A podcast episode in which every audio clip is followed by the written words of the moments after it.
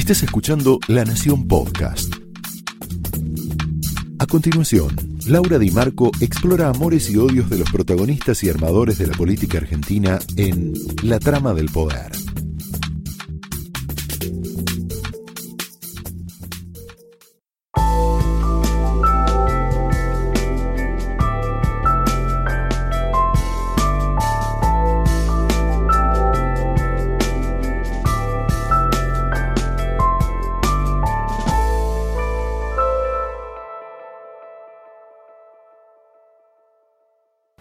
Hola, muy buenas noches, bienvenidos a la trama de hoy, en donde nos vamos a meter en un terreno sinuoso. Relación entre movimientos sociales, iglesia y poder. Es una relación sinuosa porque la relación entre los movimientos sociales, los piqueteros y Cambiemos fue tensa casi desde el minuto cero en que Macri asumió, y también con la iglesia.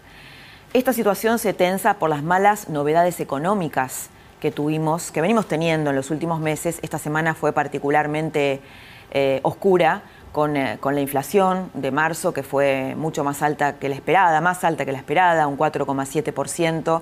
Si hacemos eh, la medición interanual, es ya una, una inflación acumulada del 54%.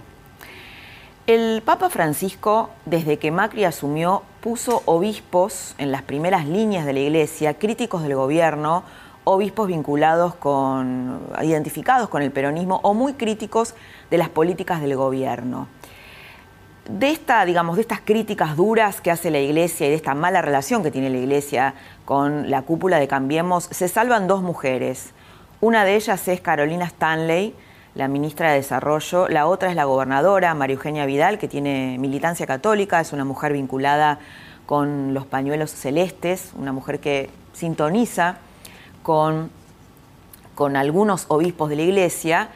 Sin embargo, pese a ser de algún modo una niña mimada, también recibió recriminaciones eh, de la iglesia. Hace, hace unos meses, en una reunión de Chapadmalal, algunos obispos la acusaron de insensibilidad y después otros, una, otra parte de la iglesia, la llamó para decirle en privado que no todos los obispos pensaban igual. Es decir, María Eugenia Vidal un poco se salva de esta relación oscura, tensa, que tiene muchos matices que te voy a contar en un rato. El tema de los movimientos sociales es otro tema. Los movimientos sociales se kirchnerizaron durante la era Macri, aún aquellos que no estaban con Cristina Kirchner.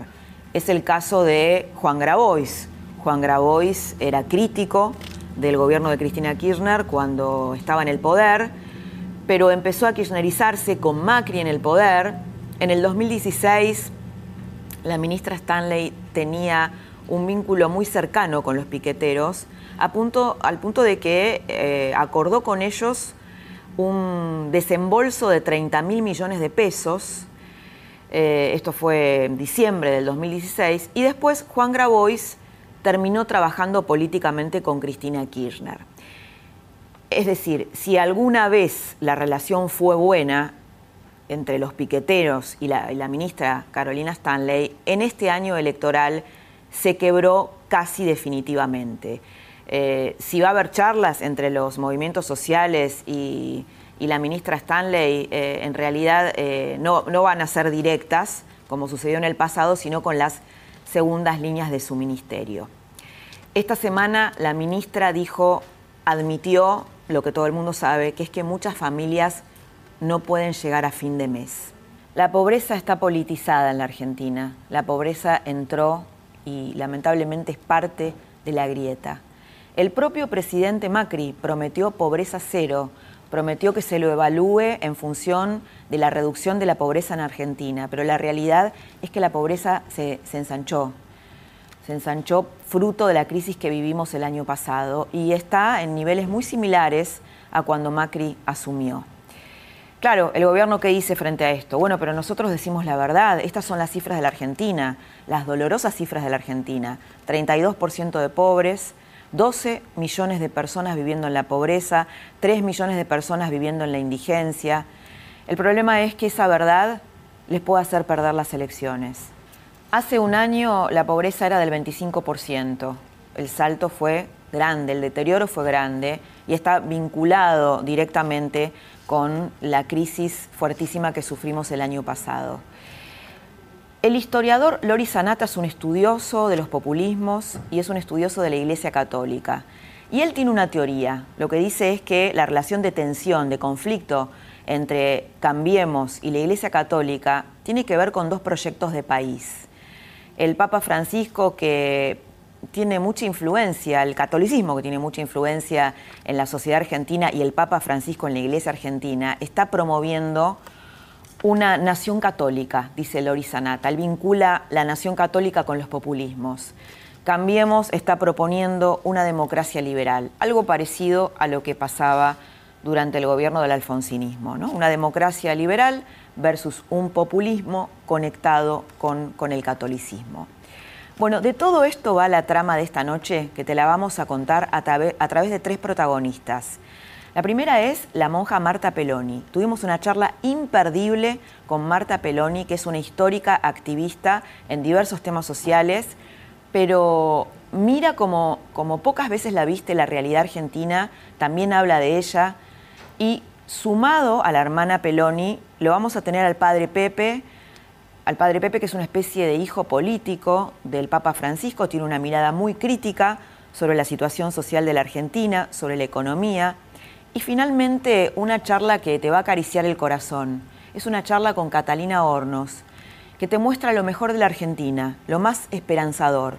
Es una chica joven que tiene un emprendimiento solidario desde hace unos años y que te va a mostrar la contracara de el egoísmo y el individualismo, porque la Argentina es estas dos cosas.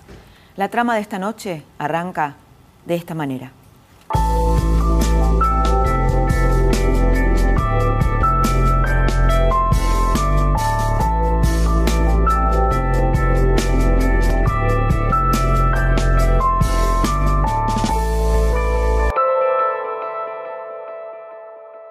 Hermana Marta Peloni, bienvenida esta noche a la trama. Gracias por la invitación. Estar acá. A mí me gustaría empezar por el principio. ¿Cómo decidió ser monja y por qué? Ay, mira qué pregunta. Un tema de amor. Yo estaba enamorada del amor, ¿eh? muy sensible, muy afectiva, eh, y busqué, busqué eh, en la adolescencia lo que es propio de la edad. este, estaba enamorada de todos y de todos. Eh, pude cultivar el espíritu, porque por una familia muy linda. ¿Cómo era su familia? Mi familia somos cuatro hermanos, uno el, único varón ya fallecido, este, ya no tengo los papis, este, muy de hogar, muy cuidados, eh, pero muy libres. Eh, o sea que siempre nos han este, formado para la vida, ¿eh? y una vida sociable, que es lo que yo valoro tanto, ¿no? El haberme educado en las relaciones humanas, que te hace amplia, te hace eh, respetable, respetar al, prójimo como es, como viene. ¿eh? como está. ¿Y cómo tomaron que usted haya decidido No, no, no, tuve que esperar a los 22 años. En realidad hubiera sido este, concertista porque la música me apasionaba, y no tenía cuando estudié, me di cuenta que tenía el talante pero no el don. Y eso tuve que aceptarlo cuando me recibí. Eh, no puedo ser concertista, todo era técnica porque no tenía el don de la música. Ahora, ¿y para una chica no es muy fuerte, no es un renunciamiento muy grande renunciar a la sexualidad? Mira, es una pregunta muy interesante, ¿no? Este, cuando uno aprende a quererse uno, este, integralmente, eh, donde vos recibiste una educación, donde todas tus capacidades han sido mínimamente desarrolladas, porque un adolescente no puedes hablar de madurez, pero 18 años, 20 años, eh, sí, el amor de un hombre a mí me atraía muchísimo. Eh, pero, claro. claro. pero una cosa es que vos sientas el valor de la sexualidad, lo que podés dejar y renunciar para este, enamorarte de un hombre. Yo el, amor a un hombre no lo tuve, no lo tuve porque no quise o porque no me, porque me enamoré de la, de la vida, me enamoré de, de la gente, me enamoré de esto, de que una familia a mí me quedaba chica. ¿eh? Y bueno, eh, no, tuve que renunciar, yo tuve que elegir, claro, pero acá está el, el, tema de la sexualidad como mujer, pensando en que quiero ser madre, claro que me hubiera gustado tener hijos, ¿eh? y quizás muchos hijos. Bueno, mi fecundidad es espiritual. ¿eh? ¿Y eso es decir, ¿cuándo lo descubrió, Marta? Y lo vas descubriendo, no, no es de un día para otro, es una maduración que uno va teniendo, que no es una renuncia elegida. Yo no tuve que renunciar por elección, yo tuve que elegir el amor vivido de otra manera. ¿Eh? La familia me iba, que, me iba a quedar chica. Entonces elegí eh, vivir el amor de la gente, el amor de la... elegí la educación fíjate vos, ¿no? Sí, Catequista y educadora. hijos, ¿no? Claro, yo entiendo que todos los días genero vida y a la noche me pregunto, cuando hago mi examen de conciencia, digamos, ¿cuánta vida engendré hoy? ¿A quién di vida? En mis conversaciones, en mis gestos, en mis actitudes, en mi trabajo. ¿eh? Yo doné la vida, pero la doné así, en actitudes de generar vida. Y esto a mí me hizo plenamente feliz. ¿eh? Hoy puedo decir que tengo. ¿No se arrepiente en estos años de lucha con, cosas muy importantes? ¿no? Nunca tuve dudas de mi vocación. Sí, crisis, como toda persona. ¿Eh? ¿Crisis de fe? No, no, no tanto de fe, ¿eh? porque yo creo que el amor de Dios en mi vida ha sido presente siempre. Él en mí y yo tratar de responderle en la medida que pude, con muchos errores, muchas fallas, muchos desaciertos. ¿eh? Pero eh, nunca dudé de que Dios estaba en mi vida. Y eso lo, cultivo con lo que se llama el encuentro con Dios diariamente, como religiosa, ese momento de, encuentro que le llamamos oración, que es hablar con Él. Hoy, ¿qué me, qué me espera hoy? ¿Qué tengo que hacer hoy? cómo tengo que responderte hoy eh, para construir vida, para generar vida, para engendrar. Y eso a mí me ha hecho toda la vida muy feliz. Con las adolescentes cuando era jovencita. Fíjate que me recibí de profesora y no quería trabajar de, en la cátedra, sino atender la preceptoría, porque es el diálogo con, los alumnos. Ahora, Marta, no le pregunto esto porque hay todo un debate con el tema del, celibato, la imposibilidad de que los sacerdotes eh, puedan casarse o las monjas, versus todo este fenómeno de los neopentecostales que están ganando muchos fieles, que de algún modo, por decirlo de un modo eh, así, digamos, simple, les están como sacando fieles al catolicismo. ¿Cómo evalúa usted ese fenómeno? Mira, es, un problema, para mí es un problema social y a la vez también dentro de la iglesia. El Papa lo dice diariamente, ¿no es cierto? Estamos viviendo una crisis de ese tipo por algo que estaba oculto y que gracias a Francisco hoy se ha destapado esta gran, este, este gran encubrimiento ¿eh? de los abusos, no solo de los sacerdotes, sino también el abuso intrafamiliar. Mm, ¿eh? Es en lo que estoy trabajando con la Organización de Infancia Robada. Mm. Pero el abuso en la este, iglesia es, como más... Sí, eh, yo soy partidaria, creo, creo que vamos, creo que vamos, mirando un poco más hacia el futuro, vamos hacia una opción por el celibato, me parece. Es, mi, criterio personal, este, que en algún momento tendrá que ser optativo. Ahora, yo creo en el, en el compromiso del hombre frente a... pero tiene que haber una educación. El problema de estos sacerdotes es que no han tenido una educación sexual como no la hemos tenido muchos, ¿eh? ni en la familia ni en la escuela. Hoy creo que, mal que pese a algunos que niegan la educación sexual en las escuelas, no hay que darla con ideología, ¿eh? pero la educación sexual... Sí, este, sabemos que políticamente eh, este, está, eh, está interesada la educación sexual. No quiero decir más porque respeto muchísimo las posiciones. ¿no? Yo soy provida este, no al aborto, eh, pero respeto la que piensa distinto. Ahora, me alegré cuando hay tanta gente que está trabajando en esto. Para, poder entender la, su posición. Sería interesada porque, porque de algún modo la, e, se refiere a la ESI, a la educación claro, sexual la educación integral. sexual integral, ¿no es cierto? Eh, usted dice ¿Qué que, lo hay, nos ha faltado? hay un lineamiento en, en pos de, eh, de, la despenalización del aborto, por ejemplo. Sí, políticamente hay, hay una, una postura. Este, más allá de otros criterios, ¿no? Ahora, eh, parto de esta base que es mi fundamentación. Eh, la persona es una unidad biopsíquica, espiritual, social y religiosa, si querés ponerla. ¿eh?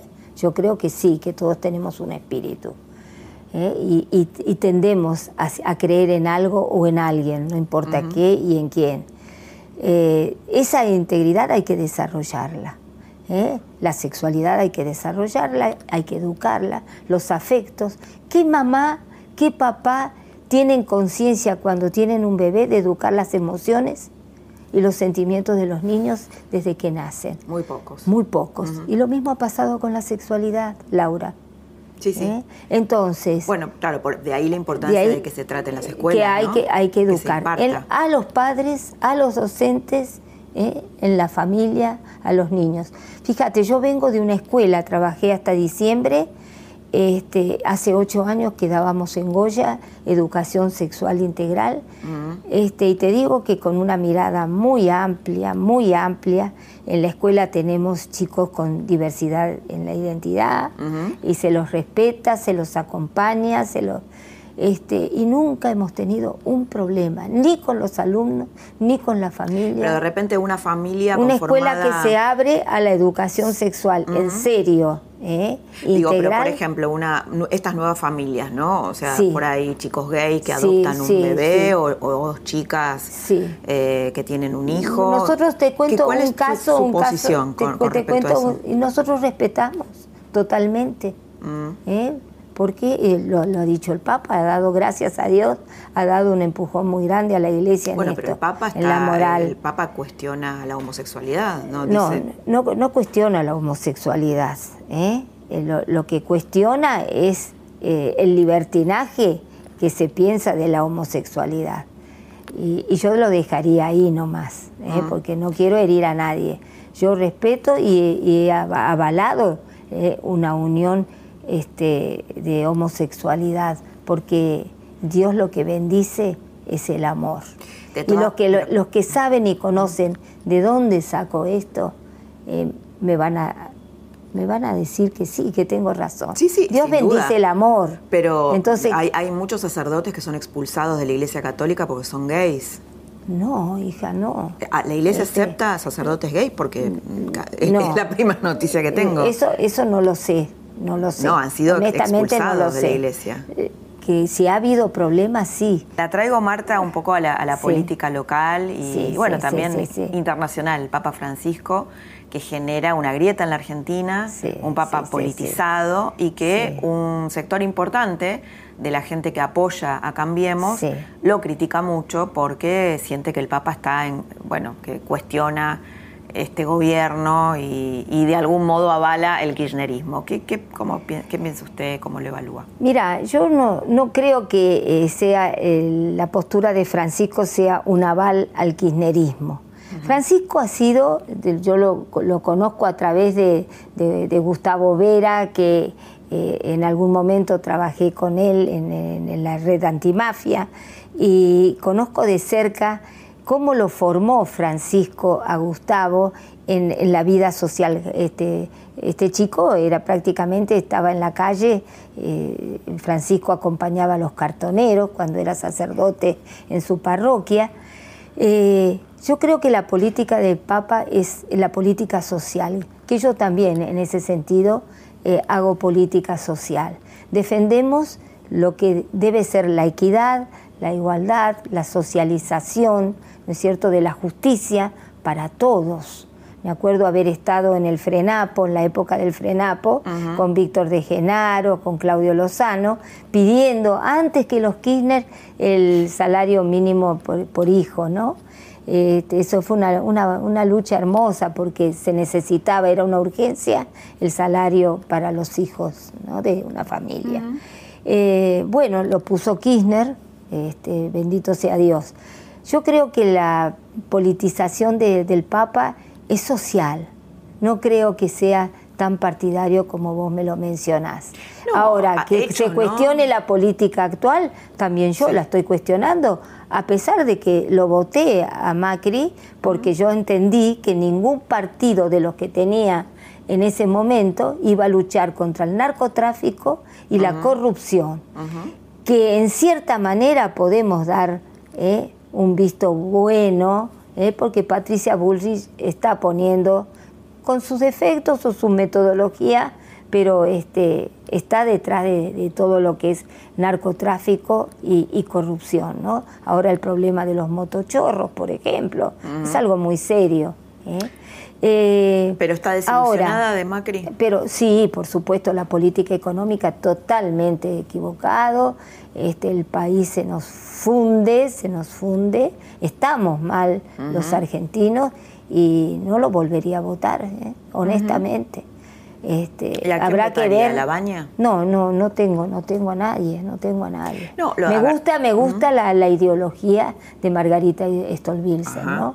La veo una mujer muy este, equilibrada en los temas sociales ¿eh? y de justicia. Lástima que este, no tenga el poder, ¿no? En la, ya que ustedes están en la trama del poder, ¿eh? el poder político que necesita para ganar unas elecciones. Bueno, eso es fruto también de la grieta, ¿no? Donde de la grieta, sí. Pareciera dos fuerzas políticas que hasta que kirchnerismo y Macri, sí. y hasta que eso no se resuelva, pareciera difícil, ¿no? que emerja una tercera opción. Y volviendo al Papa, eh, yo lo veo, este, sí, políticamente tenemos que decir que la política es necesaria, también hacemos, todos hacemos política. ¿eh? pero que yo personalmente entiendo que no puede ser partidaria porque no hablamos para un, un sector de, de la, no, a ver, de la sociedad. Dos cuestionamientos se le hacen al Papa, quienes lo critican, ¿no? Sí. Que es un Papa peronista, que es un Papa con raíces populistas, esto por ahí lo dice mucho Lori Sanata, este investigador, historiador italiano que investiga los populismos y que ha hecho una investigación Yo también fui peronista y de una familia peronista, te digo, en mi juventud. Pero este, bueno, uno va madurando, va creciendo, este, pero no podemos decir que el kirchnerismo sea peronista. ¿eh? El kirchnerismo es kirchnerismo. ¿Y cómo lo definiría, Marta, el kirchnerismo? Nada que ver con el peronismo, nada que ver, porque la corrupción y este, en la forma en que, eh, en que ha crecido este, todo el poder político de, Kirchner, lo vemos diariamente. Eh, este, nos han robado el país. Bueno, ahí vamos. Esto no pareciera ser lo que piensa Francisco, por lo menos por lo que... Yo nunca lo he visto manifestarse a Francisco. No, pero por ejemplo estos este, rosarios que le ha mandado a distintos pero son gestos, él los tiene con todos, los tiene con todos, Laura. ¿eh? Es el, el, Papa como el caso mío, nosotros tenemos que llegar a toda la gente. ¿eh? Entonces, vos podés tener gestos, ¿por qué no? Ahora, este, si el que viene le muestra eh, lo contrario eh, y hay, hay una, una tirantez, y bueno, vas a ver una cara seria de ambos. ¿eh? Como pienso que, ocurrió en algún momento con Macri. Este, Bueno, de hecho, Juan Grabois, ¿no? que es un, una especie de hijo político de Francisco que está con Cristina Kirchner. Sí, y sí. Y eso este, es una señal. Sí, es que queremos. Clara, A mí me parece que lo queremos embanderar a Francisco. Debe tener él su postura, quizás, pero yo no lo veo tan abiertamente adicto eh, al kirchnerismo. Eh, sí, realmente un defensor. Ahora, por ejemplo, se está eh, reuniendo con los hace poco, ¿no? Con los, un grupo de, de, trabajadores, no sé si estaba uno de los hijos de Moyano, es decir, bueno, él recibe a todos. ¿eh? Bueno, digo, si hablamos de, estructura mafiosa, digo, los moyanos son representantes bastante Sí, lamentablemente sí. Claro, esas son las contradicciones del bueno, pero Yo te pregunto, Laura, ¿por eso no lo va a recibir? ¿No los va a recibir? Si uno quiere dar una señal de transparencia, es complicado, porque Bueno, quizás eh, eh, se le puede pedir una explicación, pero él, vos, fíjate que nunca compromete su palabra, ¿eh? Y pienso que es lo que tiene que hacer. Él no puede comprometerse con Moyano. ¿eh? No, claro. Ni con el kirchnerismo claro, tampoco. recibirlo como sucedido con algunos obispos. Y tiene que recibirlo, tiene que recibirlo. Ahora que la, la sociedad lo va a cuestionar, lo va a criticar, y sí. Este, pasó eh, con, con Radrizani Claro, bueno, a eso ¿Eh? iba, ¿no? sí, sí, a mí me tocó vivir ese momento, fue muy injusto durante la semana de la pastoral social, porque este Monseñor Lugones estuvo brillante en sus palabras este, y además él habló del país, no habló del, del gobierno, habló de toda la realidad del país, ¿no? Así que... Lo que pasa es que justo recibe uno de los Moyanos cuando tenía pedido, un pedido de captura de la justicia. Entonces, ah, la política también está hecha de imágenes, de momentos y de oportunidades. eso es verdad. Es contradictoria, Marta, la iglesia, ¿no? Tiene sus contradicciones. Es que uno aparece como contradictorio cuando tenés que decirle, eh, darle la bendición a todos, a uno y a otro. La bendición es de Dios, no es de, de Francisco ni de Marta Peloni. ¿eh? Eh, yo les contaba este, a los muchachos antes de comenzar que nosotros en Chile estamos trabajando una de las hermanas con 11 transexuales. La que vea a esa monjita parada los días viernes a la noche en una esquina donde están los chicos trans que van a, a la prostitución, están esperando que los busquen. Ellas están trabajando porque ellos quieren salir de la prostitución, pero no tienen una casa, no tienen un local, no tienen dónde reunirse. Y ellas se acercaron ¿eh? y, están haciendo un, tipo de relación de encuentro y de amistad para poder ayudarlos. Bueno, eso es tender puentes, ¿no? Es tender puentes, exactamente, ¿no? Pero vos fíjate, eso no sale en la prensa y la que la ve dice, mira la voz la monja eh, con la, este, dándole la bendición eh, a los trans. ¿Y por qué no? Este, ¿Por qué no? Decís vos, pero hay quien te, te va a decir que no. Marta, muchas gracias por haber estado esta noche con nosotros para, para debatir y para meternos en estos temas incómodos, pero tan necesarios. Sí, muchas gracias. muchas gracias. Hasta acá escuchaste a la hermana Peloni, un emblema del activismo social. Ella dice, es crítica del kirchnerismo, dice, nos robaron un país, pero también es crítica de la política de Macri. Y defiende en algún punto la posición del Papa Francisco diciendo que su, eh, su activismo es social, pero no es partidario. Obviamente en la relación lastimada o quebrada entre la Iglesia y el gobierno está la despenalización del aborto que habilitó este gobierno. En el próximo bloque vas a escuchar al padre Pepe Di Paola, que es un poco el hijo político del Papa Francisco y que expresa su posición. Es una charla sinuosa, una charla interesante que te va a aclarar muchas cosas.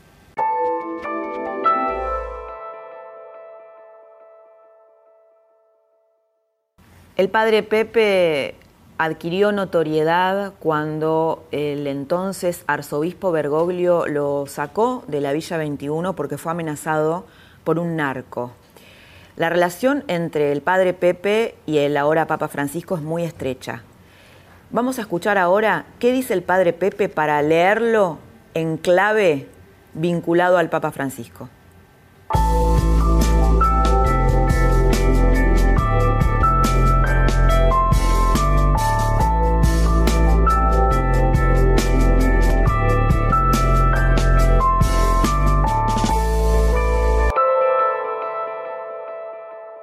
Padre Pepe, bienvenido, bienvenido a la trama, buenas noches, un gusto tenerte acá con nosotros, porque estabas un poquito corrido de la escena mediática, ¿no? No sé por qué.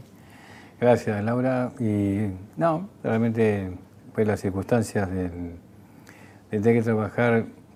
Estoy estuve solo durante seis años en la, en la parroquia de San Juan Bosco, en León Suárez, las villas ahí del Cordón del Reconquista y ahora, por suerte, eh, el obispo mandó un sacerdote, hay otro que está haciendo una experiencia, así formamos un equipo.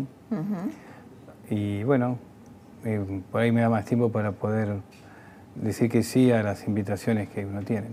¿Y cómo fue la experiencia de, Santiago del Estero después de la amenaza que tuviste en la Villa 21? Fue muy linda porque me enseñó una argentina que conocía medias, ¿no? Creo que...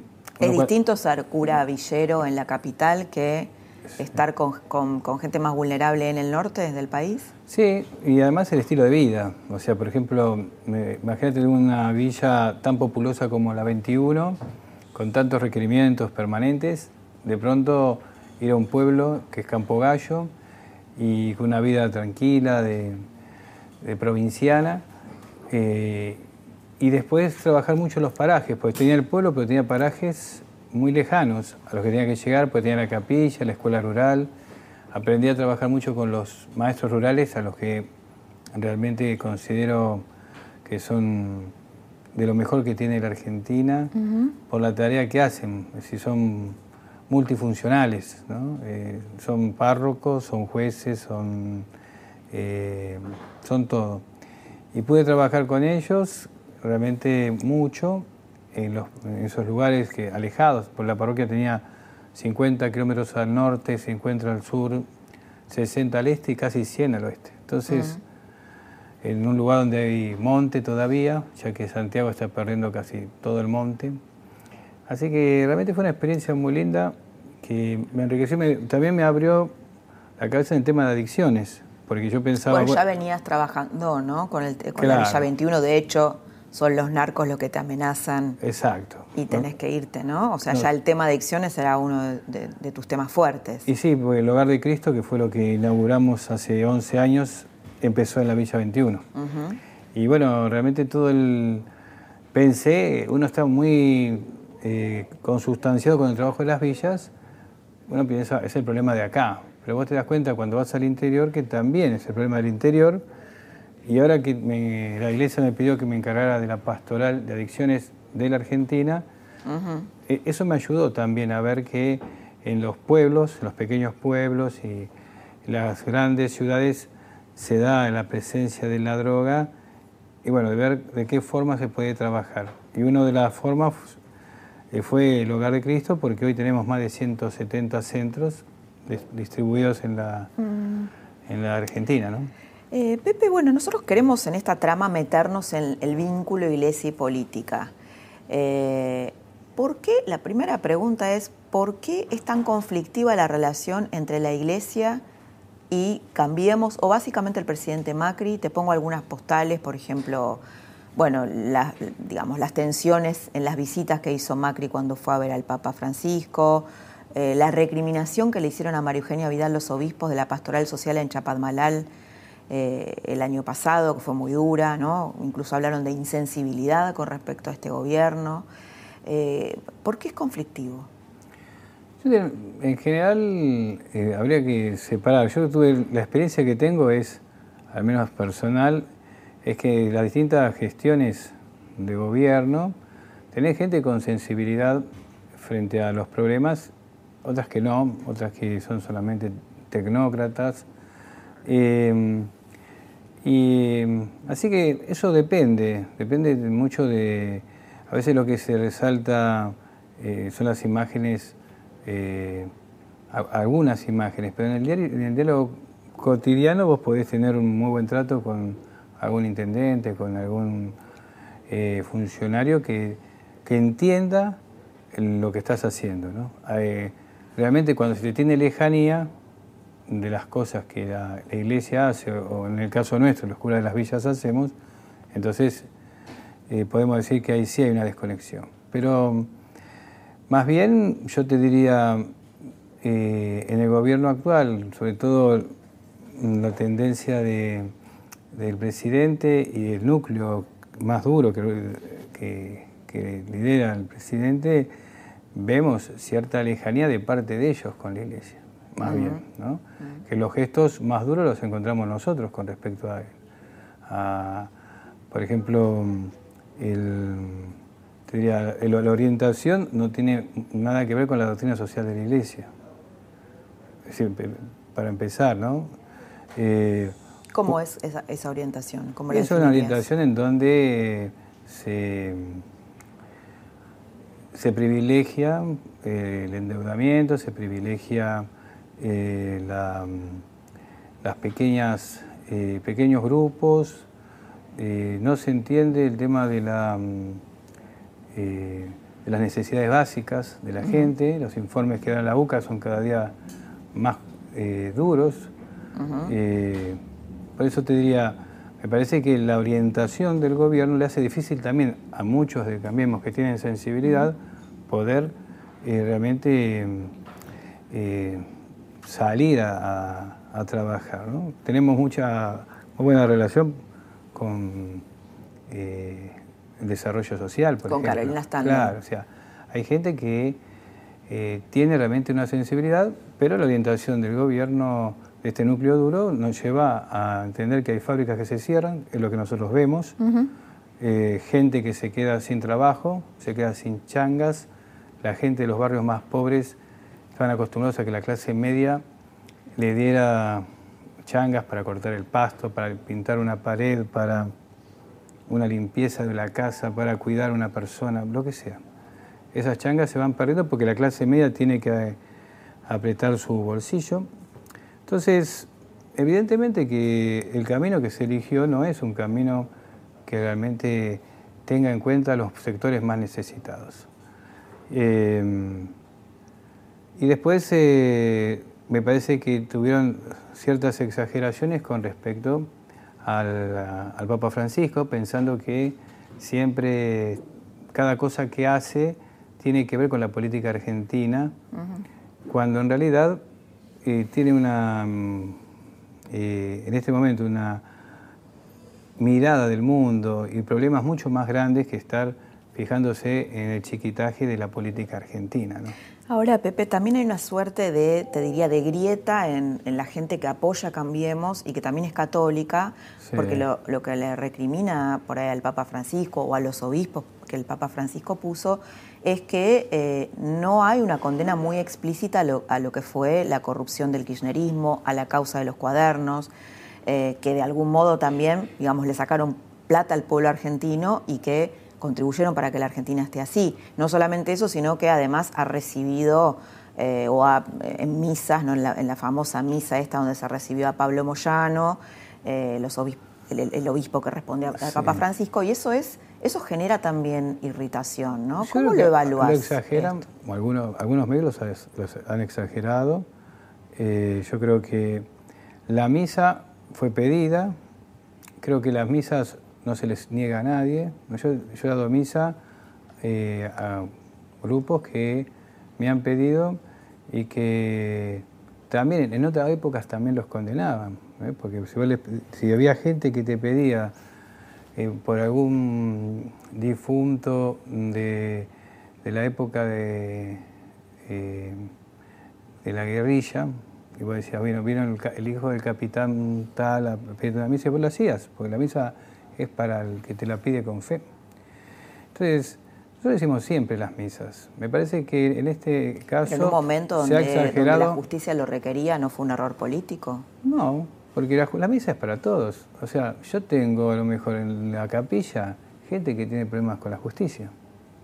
No, es, no tan importante, ¿no? Gente de, A lo mejor tiene problemas con la justicia porque consumió drogas, porque hizo algún ilícito consumiendo drogas. La iglesia tiene que estar para todo, para justos y pecadores. O sea, eh, creo que se exagera este rol del Papa en relación con un sector. No, no, a ver, yo esto lo entiendo. Lo que no entiendo o lo que es difícil entender es esto. Ustedes tienen, obviamente, eh, bueno, sensibilidad social y, abogan por la justicia social. Y acá lo que hubo fue un proyecto de digo, esta plata que se ha llevado ah, el gobierno anterior no fue a hospitales, no fue a escuelas. nosotros no estamos defendiendo eso, para nada. Es que nadie, ni el Papa, defiende eso. El primero en haber sido criticado en esa época fue Jorge Bergoglio. Y no lo salían a defender en ese momento, porque también eh, en ese momento el poder era fuerte. Entonces, eh, yo me tocó estar al lado de Bergoglio en todo ese tiempo, ha sido injuriado, ha sido eh, le han llevado hasta eh, a Zamora en los juicios a, la, curia, acordate. Entonces, eh, realmente la gente se olvida de que el, Papa también fue víctima de muchas de estas cosas cuando era obispo de Buenos Aires. Padre Pepe, muchas gracias por haber estado esta noche y bueno, y ayudarnos a conectar esta trama de política e iglesia. Gracias.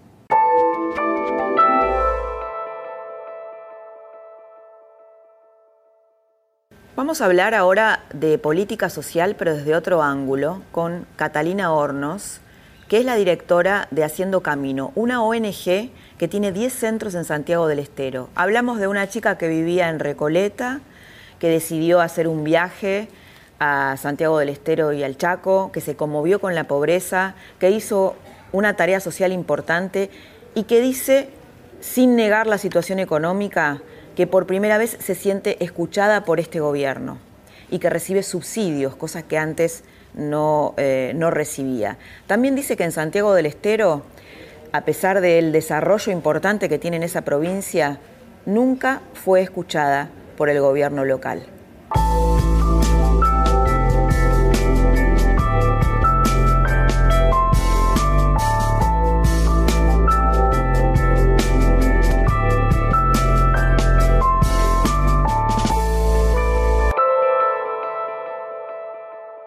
Catalina, bienvenida. Bienvenida esta noche donde nos estamos metiendo en todo el tema social, ayuda social, eh, en, una sociedad que cada vez eh, es más individualista, ¿no? la gente está como muy, muy metida en, su propio ombligo, en su propia familia, tratando también de sobrevivir, ¿no? Hay una crisis económica grande. ¿Cómo es que vos tenés 10 hijos, ¿no? Son siete. Casi 10. Casi 10. tenés siete hijos que adoptaste. Sí y eh, Tengo dos propios, dos propios y uno, en, camino. y además tenés toda una tarea social en Chaco y Santiago del Estero. ¿Cómo fue? ¿Cómo, cómo fue? Contame de, tu infancia, ¿cómo fue? Bueno, yo viví de chica siempre acá en Buenos Aires. Mm. Eh, no sé, creo que tenía una familia donde no, nunca nos faltó nada. somos tres mujeres y un varón ¿En, Recoleta. Ah. Y, Son un barrio rico, ¿no? Sí. Y Sí, sí, iba a un colegio privado, sí, tenía una vida muy cómoda. Creo que todo empezó cuando empecé a ir a misionar con el colegio, que nos llevaban... ¿Ibas a un colegio católico? Sí, monjas. Y, bueno, ahí conocí un poquito más de cerca la realidad, digamos, de, de la pobreza. Y bueno, después cuando estudié en la facultad, en un momento, medio de casualidad, nos invitaron a participar de un viaje a Niatuya para hacer orientación vocacional. Yo estaba terminando psicopedagogía y me invitaron para hacer orientación vocacional para elegir chicos para becar para estudiar. La fundación esa becaba chicos para estudiar en la universidad. Y fui a ese viaje y la directora de la escuela hogar, donde vivían muchos de esos chicos que venían del campo a hacer la secundaria, eh, nos dijo, nosotros no necesitamos una psicopedagoga que venga a evaluar unos chicos, elijan los mejores promedios y los bequen y se vayan, porque en realidad necesitamos psicopedagogas que acompañen a los que no van a elegir, a los que van a quedar acá, a los que tienen dificultades y me pareció que tenía razón y, entonces volví a mi casa, eso fue un fin de semana y dije, no, el año que viene yo termino la carrera y me quiero ir a vivir a ese lugar, a ayudar en ese lugar. A tuya. Y así fue, al año siguiente me fui... ¿Y qué edad tenías, Catalina? 20, creo que cumplí 21 ahí. ¿Y qué te encontraste ahí? Bueno, me encontré con un montón de cosas, desde eh, el Chagas, por ejemplo, una de las chicas que vivía en la residencia a los poquitos meses se murió de un problema cardíaco porque tenía Chagas me encontré con la atención médica en los hospitales, que había que hacer cola, había que sacar turno a la madrugada, por ahí no conseguías turno y te tenías que ir resignado. Ambulancias que salían. Una enfermedad grave. Claro, o, ambulancias que salían solo cuando hubiera más de una emergencia. O sea que vos podés estar con una chica que se tenía que ir a operar con eh, algún problema grave o una apendicitis, que tenía que ir a Santiago Capital y si no había otro enfermo grave, la ambulancia no salía. La falta de agua también en ese momento, tuya tenía mucha falta de agua, así que pasábamos por ahí semanas sin, sin que saliera agua de la canilla. Y Qué choque entre Recoleta y esta otra realidad, ¿no? Sí, sí, totalmente. Y bueno, y a medida que te vas metiendo ya es muy difícil decir, bueno, listo, me voy. Empezás a comprometerte con la gente, te das cuenta que cuando vas a una familia, la familia te recibe y te da lo único que tiene y también de, alguna manera cuando convivís con eso sentís el compromiso de hacer algo. Y yo sentía que tenía la posibilidad de conectar mi mundo, el mundo del que yo venía, con esa realidad y decía, tengo, esto tiene mucho potencial porque nosotros tenemos, yo era chica, pero digo, conozco un montón de gente que puede ayudar y empecé así a decir, bueno, necesito que estoy viviendo en la tuya, empecé a mandar un mail. En ese momento internet en la tuya era re difícil, tenías que ir al ciber y que ese día funcionara. Y empecé pidiendo donaciones para un hogar que estaba por cerrar del obispado que no tenía fondos Y, y así armé el primer proyectito, que era, bueno, junto plata en Buenos Aires la- y se la doy a la gente que lleva adelante ese hogar. Vos sabés que eh, me acuerdo, me estoy acordando en otra oportunidad que te entrevisté, eh, un par de cosas que me, que me impresionaron cuando que, que- que vos contabas este tipo de realidades, ¿no? Trabajando con, con nenas o con adolescentes vulnerables, hablando de métodos anticonceptivos, que vos contabas que había chiquitas en, en Santiago o en el Chaco que no conectaban tener una relación sexual con quedar embarazadas. Sí, de hecho ese, Eso ese- parece como increíble, ¿no? esa historia que yo siempre cuento, eh, ni siquiera era una chiquita, era una madre esperando el octavo Ah. hijo. Octavo hijo que dimos una charla sobre los distintos métodos y cuando, cuando ella entra, entra, no, no, tenía recién nacida una bebita. Le digo, ¿tuviste otra bebita? Sí, ¿cómo se llama? ¿Y quién es el papá? Le digo, "Pues yo sabía que ella estaba sola. No, no tiene papá. Ella me dice, ah, bueno. Digo, listo, no se hizo cargo. Cuando Claro. termina la charla se acerca a mí y me dice, sí tiene papá ella. Yo no sabía que teniendo relaciones me había quedado embarazada, pero entonces el papá es tal, pero yo no sabía cómo me había quedado embarazada. Nunca más tuvo un hijo. Esa madre sigue viniendo a un taller de oficios en Haciendo Camino ¿Y cómo decidiste adoptar siete chicos? ¿En el Chaco o en Santiago? en Santiago, en la niña tuya. Yo tenía en ese momento una casa con voluntarios para mujeres golpeadas, era la casa, y nos pidieron del juzgado alojar unos cuatro hermanitos. Que en- en general la casa estaba vacía y recibíamos la madre con sus hijos, pero la madre se hacía cargo. Cuando me ofrecen, me piden de alojar a esos hermanos, yo digo, no, no tenemos gente que, se haga cargo, en verdad acá vienen con su mamá y se ocupa la mamá. Pero bueno, me dijeron que era provisorio unos días y recibí esos primeros cuatro chicos. Eh, que después, claro, empezó a pasar el tiempo y la única opción que había era mandarlos a un lugar en Santiago Capital, donde los dividían. Iban a estar el varón por un lado, las mujeres más grandes por otro, la más chiquita por otro. Entonces yo ahí dije, no, tengo que hacer algo para mantenerlos juntos. Y, y bueno, dije, bueno, me, me hago cargo para que puedan permanecer juntos, porque ya para el chico salir de su familia y todo Sí, sí, es sí. muy traumático. Y dije, los van a separar en tres lugares diferentes.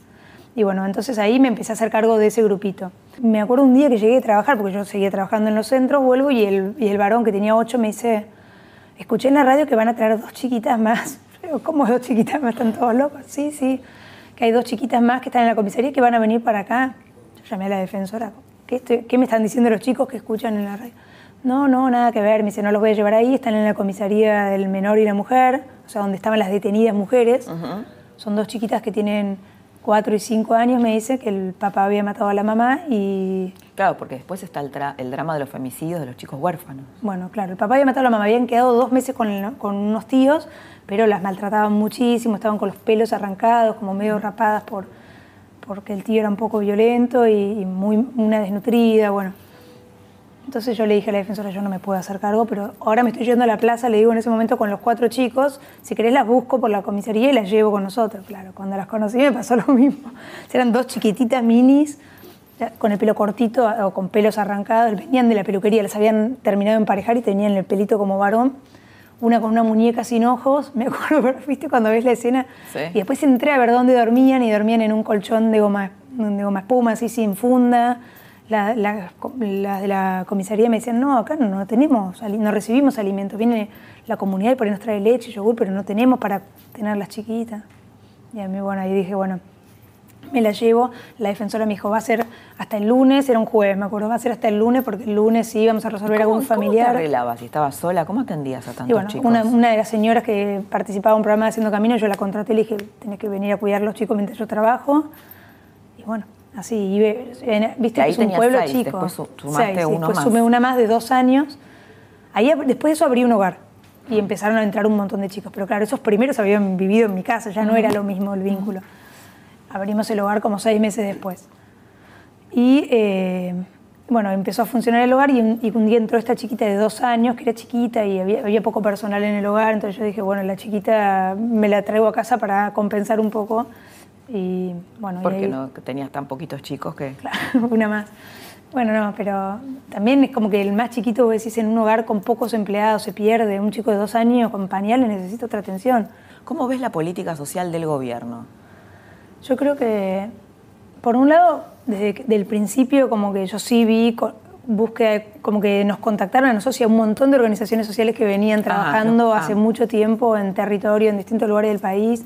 ¿Reciben ayuda del gobierno? Recibimos eh, eh, en ese momento muchos subsidios, ahora como que está más complicada, me parece, la situación. Hay ajuste ahí también. Hay ajuste y hay, lo que hay que aprender de articular con el gobierno, que lo estamos aprendiendo, es que los tiempos no son eh, los que arreglas por ahí de entrada. Entonces la, la, plata va a entrar, pero por ahí entra mucho más tarde y tiene que tener plata para pagar los sueldos de los empleados, como lo que vos convenías que vas a hacer, por ahí el subsidio entra, pero no en el tiempo que debería entrar y eso te dificulta. Pero sí, tanto a nosotros como a muchísimas organizaciones, o yo, la mayoría de las que conozco que trabajan así en territorio, han tenido aportes del Estado y han sido escuchadas. Yo me sentí escuchada, sentí que cuando... ¿Con quién te reuniste? Me junté con Carolina Stanley y con todo, de ahí para abajo, con todas las áreas, porque tenemos espacios de primera infancia, tenemos centros con IN, eh, tuvimos un programa que ahora ya terminó, pero terminó el año pasado de acompañamiento familiar. Lo que pasa es que creo que la economía igual pega muy fuerte y los problemas, o sea, si bien hay acompañamiento familiar, hay espacio de primera infancia, la gente vive de planes sociales y no hay trabajo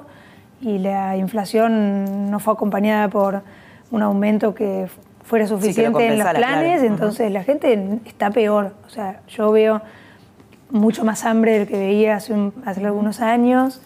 Eh, sí, veo más necesidad y más pobreza en, en varios de los lugares donde trabajamos que son lugares donde no hay trabajo y eso es lo que viven solo del plan social. Entonces la gente come algunos días en el mes y después los últimos días del mes hasta que no vuelven a cobrar. ¿Te referís a, Santiago, y a Chaco? y Chaco. Vemos más hambre, vemos más desnutrición, vemos más gente pidiendo déjame trabajar a cambio de darle comida a mi hijo. Eh, más desesperación en ese sentido. ¿Y antes recibías subsidios? No, nunca antes. ¿Por qué? No, no, no te habían llamado. Nunca logramos con la provincia, porque siempre queremos contactarnos y tratar de hacer cosas juntos, nos cuesta mucho. Si bien nos han recibido una vez, nunca logramos hacer nada juntos. En Santiago nosotros tenemos 10 centros, atendemos como 900 chicos, eh, pero no, no, logramos hacer algo juntos. Eh, y con Nación no, nunca antes habíamos logrado un contacto como ahora. O sea, ahora yo realmente siento que levanto el teléfono y puedo llamar a, a cualquiera que me van a atender y me van a escuchar insisto, no fluye. El tema de los subsidios es difícil, sí, sí. porque tenés que tener la plata para bancar todo, porque si no, por ahí no, no entra cuando tiene que entrar y se hacen los agujeros, pero, pero sí veo voluntad de, de, articular y voluntad de darle subsidios a la gente que ya estaba trabajando y no crear nuevas organizaciones. o, o sea, todos los que estamos en el territorio estamos recibiendo de alguna manera algún aporte, me parece. Bueno, Catalina, eh, lo que quiero decirte es, yo creo que muchas veces el periodismo enfoca los malos ejemplos de la Argentina, ¿no? La corrupción, la oscuridad. Y creo que tenemos que, mirar mucho más historias como las tuyas, porque existen, existen personas así, y me parece que eso es un, muy buen ejemplo de, solidaridad, de conexión, de sensibilidad, de, mirar al otro. Así que bueno, te felicito y fue un placer que estés acá. Gracias. Uno de los logros de Cambiemos fue haber quitado el cepo al INDEC versus el genocidio de las estadísticas que había hecho el kirchnerismo. Hoy tenemos a la Argentina desnuda y la Argentina desnuda muestra una realidad cruda, que es esta. Un país con un 32% de pobreza, con 12 millones de pobres, con 3 millones de personas viviendo en la indigencia. Un país que vuelve a repetir sus ciclos, que quiere cambiar, pero que vuelve a chocarse con obstáculos viejos y conocidos, en un año electoral donde se juega dos modelos de países, donde se juegan muchas cosas. Continúan los dilemas de un país que no puede pasar de sus ciclos del crecimiento a un camino de desarrollo. Y esto se está jugando en un año clave para la Argentina. Te espero la próxima semana para seguir desandando otra trama del poder.